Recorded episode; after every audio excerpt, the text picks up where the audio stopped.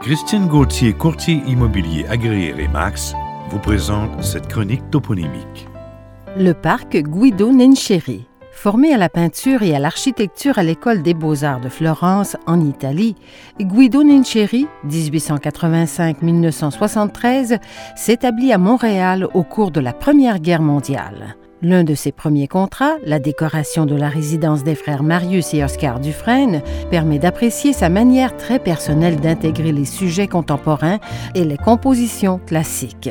Il réalise les fresques, mais aussi les vitraux de dizaines d'églises au Canada comme aux États-Unis. C'est à proximité de son atelier, situé sur le boulevard Pineuf, où son fils Gabriel poursuit son œuvre, et face au Musée des arts décoratifs, l'ancienne résidence Dufresne, qu'est situé ce parc.